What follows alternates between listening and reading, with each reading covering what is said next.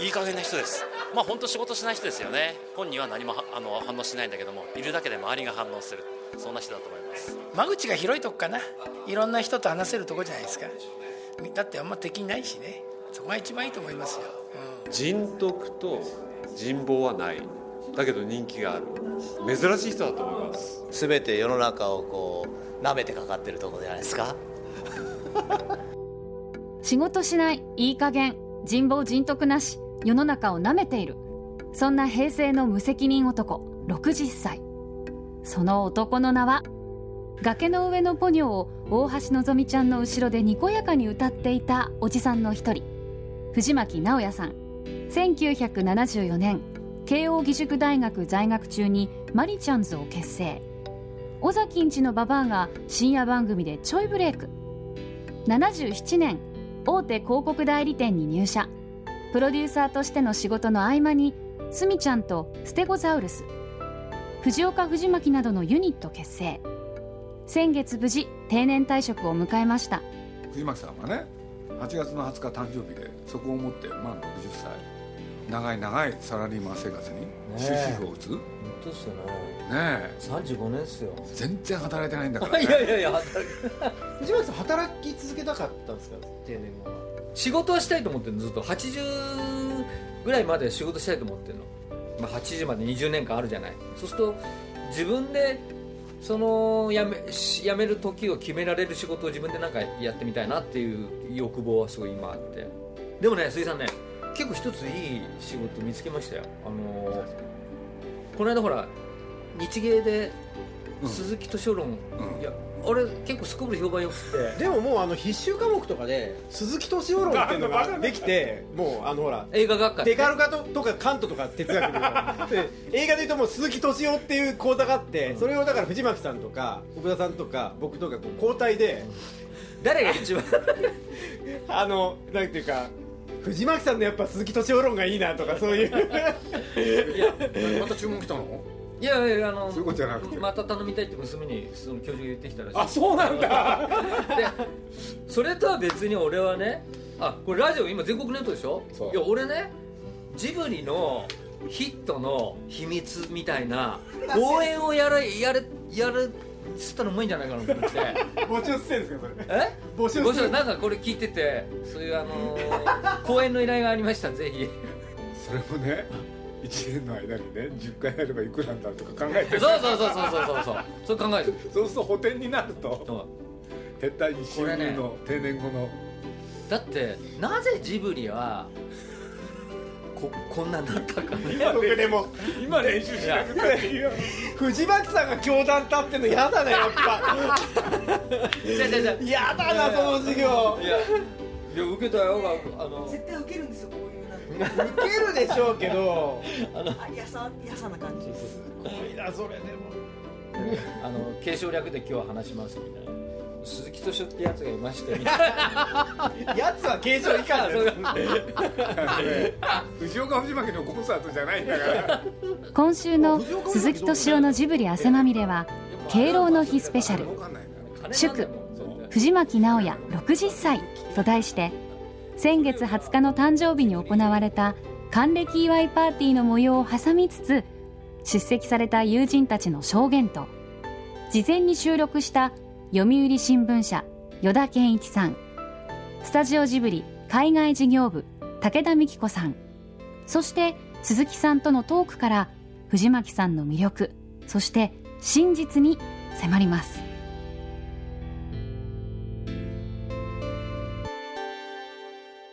藤巻直也は面白い人である。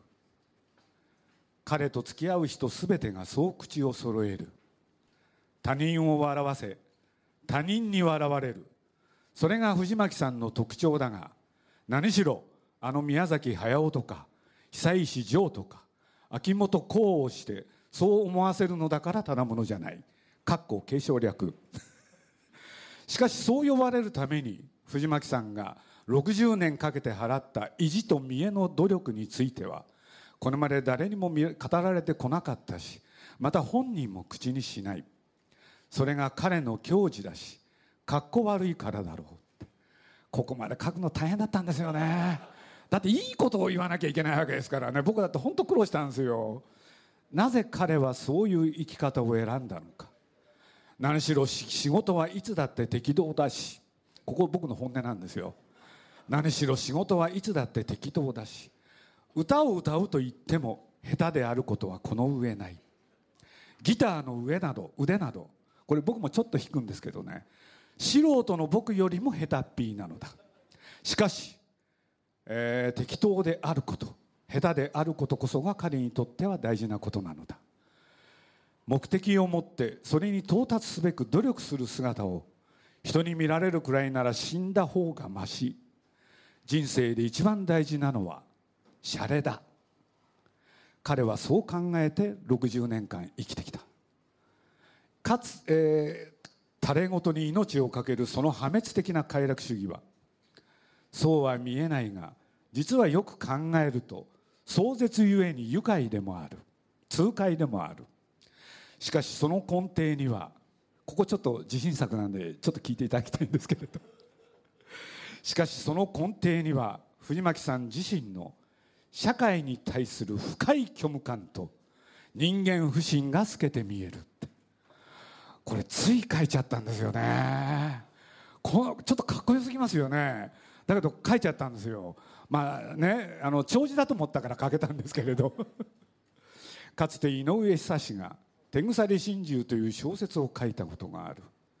小説を書くために女に無理心中を持ちかけ心中を持ちかけ挙句は自分が死んでしまったという悲しい話だ。僕の中でその主人公と藤巻さんがダブル時がある。東京生まれの東京育ち80歳まで働くという藤巻さん。もうやめてください。もう働かないでください。これがみんなの気持ちです。ただ彼がねこれからもずっと江戸っ子として、えー末永く生きていくんだろうなってことは想像されますので皆さん気をつけてください。ありがとうございました。まあ実は藤巻さんにねポニョを歌ってもらって。でやった結果がさ何しろ今時そんな枚数絶対出ないっていうシングルで50万。それで今のその配信に関してはとにかく450万超えたのよ。俺で山の人に聞いたんだけどねヨッシーって言うんだけれど500万いきますよって言ってるわけまだ行くんですか？まだ売れてるんですね。今でも思えばあの藤巻さんがレコーディングする日ってのがあったじゃないですか。知ってますよ。であの時に大変よ。久石さんがもう本当に嫌そうで。あといたのよいましたよ。もうピピリッとした中でもう息もみんなできないような空気の中で藤巻さんだけが「行きます」なんつって あれ覚えてる？覚えてますもう。久石さんが一回聞いてその後どうしたか？外に出ちゃったんはいですよ、い。なくなったんですよ。俺もうやらないっつって。そう。俺もうち企業町に仲いたから知らなかった。出てっちゃったの？だから立ち会ってないのよ。であそうあの場面は僕結構正確に覚えてるんですけどであのブースの中とやり取りするじゃないですか。で今のどうでしたか？みたいな感じで藤巻さんが聞くんですけど答える人は誰もいないんですよあじゃあもう一回行きましょうかなんて言ってなんとなくもう一回始まってあの藤巻さんが自分のペースでどんどん何回も歌っていくっていう。だってもうテイクテイク20ぐらい言ってたんじゃない？やっぱりねあの歌のはね自信作だったのよ。要するに自分もいろいろ作ってきてこれは本当にうまくいった曲、それをまさかまさか素人を連れてきて歌わされるとは思わなかった？でそれは僕はもう本当に信じられなくてって言って全部語ったのよ。ほんでね、まあ、これは僕も告白をするとですねまさか久石さんがそこまで怒ってるって 真剣に送ってった。今仲いいし仲いいよ俺。不思議ですよね。だって一緒に福島でコンサートをそうすごい。されたりとか。その後ね飲んでねすげえ盛り上がって。不思議だよね。不思議ですよね。ななんで会ったんですか久石さんとはその同じアーティスト同士？いやだからあのね あのえ何？腰抜けそうになりますよ 本当。定年後の一つの可能性としてねあの藤巻さんじゃない久石さんのところの社長って案もあったのよ。だって鈴木さんなんじゃん。パ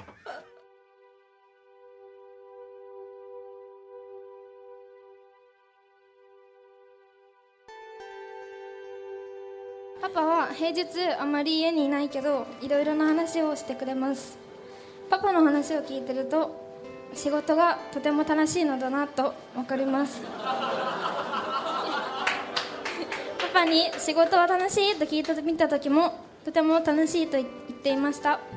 ときっと楽しいことだけではないと思うけどパパはきっと自分の好きな仕事をしているからそう思えるのだと思います。私もパパみたいに自分の仕事に誇りを持って楽しいと思える仕事をしている大人になりたいです。職場でのパパを私は知らないけど家でのパパは私はとても大好きです。中学生まではすごい嫌いだったけど私のためにいろいろなことをしてきてくれてありがとう。私の話をいつもちゃんと聞いてくれてありがとう。パパは私の誇りです。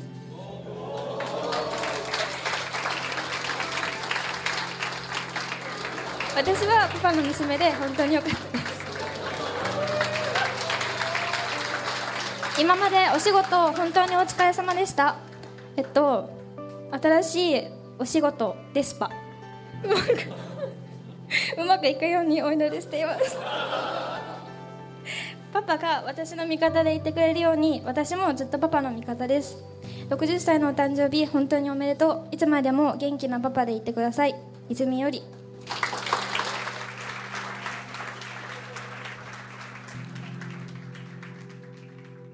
いやこの間生まれたばっかりだと思ってたんですけどあのーまあちょっといろいろ今日子育てって大変であもうちょっとああしてあげた方が良かったんじゃないかなこうしてあげた方が良かったんじゃないかなっていろいろあるんですけどあの、まあ、今の手紙読んであの、まあ、なんとなくあのこれで良かったのかなって、えーえ思ってます。えっ、といや本当にどうもありがとう。なんか今日はありがとう。藤巻さんの元部下で還暦パーティーを企画した細谷さんは最後にこんな話をしてくれました。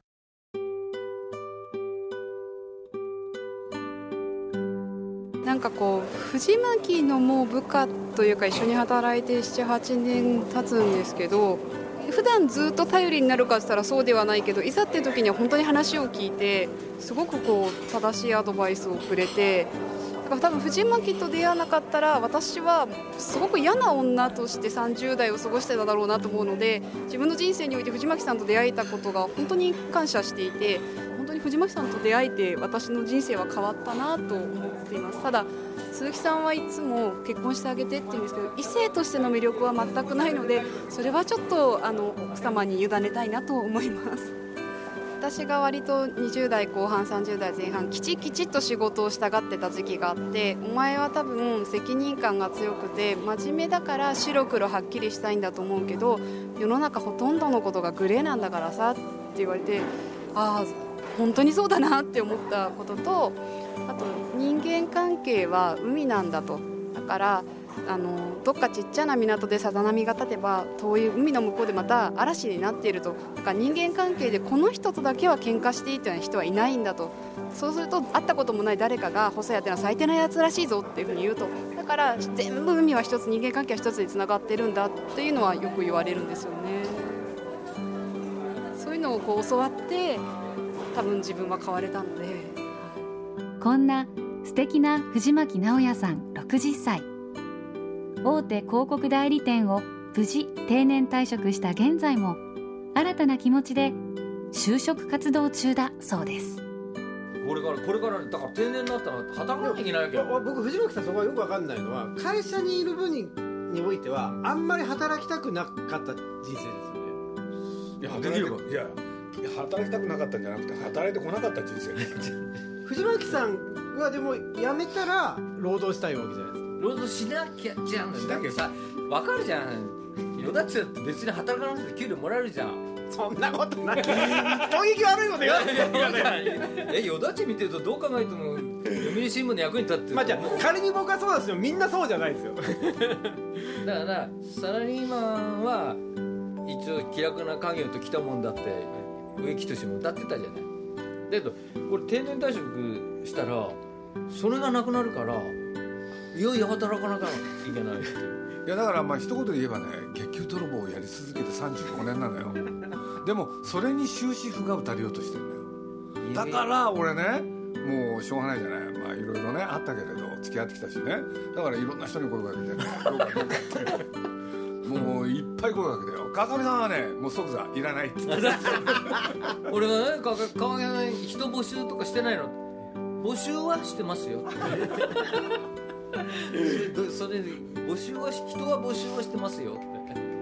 転職するにもあまりちゃんと働かない方がいい期待されないようにしたいよね。定年だからってあのそうネガティブに考えない俺の場合はね。だからそれはあの逆に、まあ、よくほら定年退職卒業とかって言うじゃないですか。卒業っていうことは卒業して今まで学んだことをなんか生かして次の世界が広がるんだろうってはって俺は考えてるんですよ。だからこの35年間やってきたサラリーマンのこの学んだことをね生かしてちょっとこれからなんかいろいろやれたらいいなと思ってるなんかよだち仕事ない？要するに区切りがないってことだね。定年っていう。そうですね、うん、会社は今のね働く形態は変わるかもしれないけれど何らかの形で今を維持しようってことだよね。そうですね。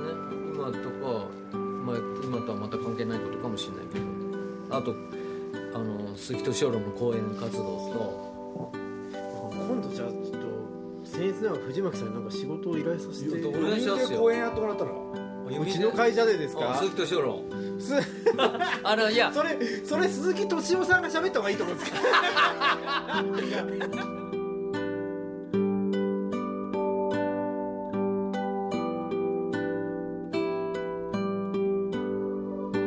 鈴木敏夫のジブリ汗まみれ。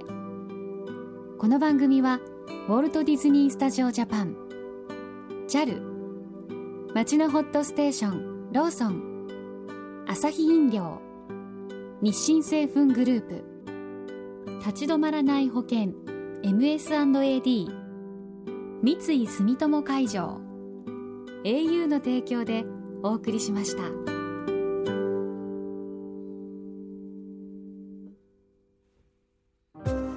JAL とスタジオジブリは空を飛ぶプロジェクトを実施中。空を飛ぶことのロマンを伝える素敵なプログラムを展開しています。空への尽きない夢を感じてください。